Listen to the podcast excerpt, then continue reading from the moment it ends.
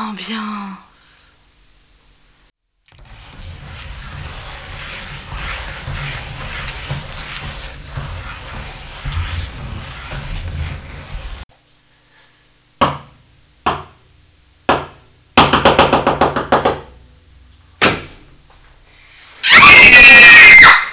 Mais qu'est-ce qui se passe quand on a peur La pupille se dilate pour recevoir le plus de lumière possible. Le cœur se met à battre très vite.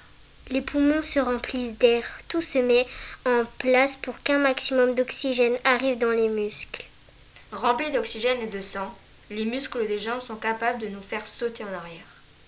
On pâlit, normal. Le sang est dirigé en priorité vers les muscles des jambes qui en ont besoin pour réagir.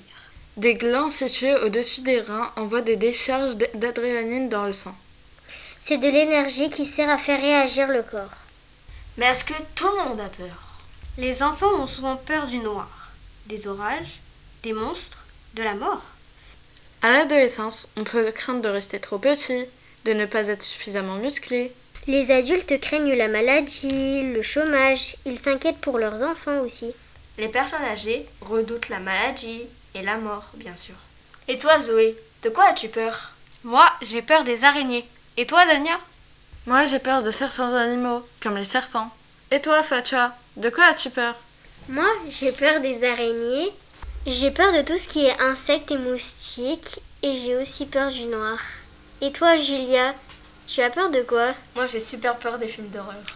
Moi, j'ai vu un film d'horreur qui s'appelle Haunting of the Hill House. Ça raconte l- euh, l'histoire d'une petite fille de Z- qui s'appelle Zoé. C'est pas moi Et euh, elle regarde souvent, euh, elle voit souvent une, fille, une femme au cou tordu la nuit. Tordu, tordu, tordu Qui est là Il y a quelqu'un